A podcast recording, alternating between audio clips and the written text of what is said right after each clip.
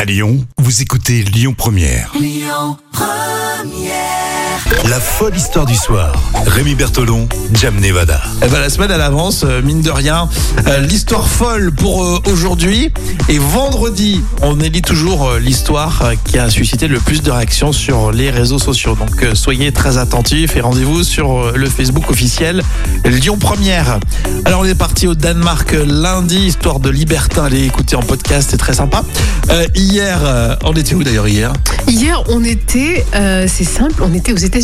Aux États-Unis. Et aujourd'hui Et aujourd'hui, on est au Japon. ah, histoire folle qui s'est passée du côté des Japonais. Alors, le- le- l'affaire aurait pu passer complètement inaperçue, Ouais. mais il y a eu un train qui a eu une minute de retard. Une Non, minute de retard. Ah, Une minute de Ouais. retard. Donc euh, là, euh, c'est une minute de retard pour la SNCF, c'est c'est- c'est une minute C'est- d'avance.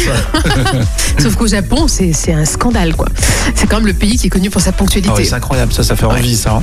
Et il en est ressorti que l'homme, justement, euh, le conducteur qui s'était absenté pendant 3 minutes, alors que le train euh, qui transportait euh, 160 passagers roulait quand même à euh, 150 km/h. Donc le... chauffeur, il est parti euh, aux toilettes. euh, Alors, euh, en précisément, on ne pleine sait pas, vitesse. mais en tout cas, il- ça se fait pas au ah, il Japon. n'a pas lâché le morceau. Ouais, le il n'a conduc- pas voulu avouer. Et le conducteur sera puni. Ouais, si, il a lâché le morceau devant les toilettes. il y avait quand même ça, ouais, il y avait du monde en plus, ça, c'est c'est dangereux. hein. Ah oui. Et là, les trains sont étroitement contrôlés là-bas par des systèmes informatiques centralisés euh, de commandes. Et le conducteur humain doit rester sur place en toutes circonstances pour gérer des situations inattendues. Oui, c'est ce qu'on attend d'un- d'un chauffeur de, de train, hein, d'un Et, conducteur de euh, train. et au Japon, euh, on ne déroge pas à la règle. Ah ouais, tu m'étonnes.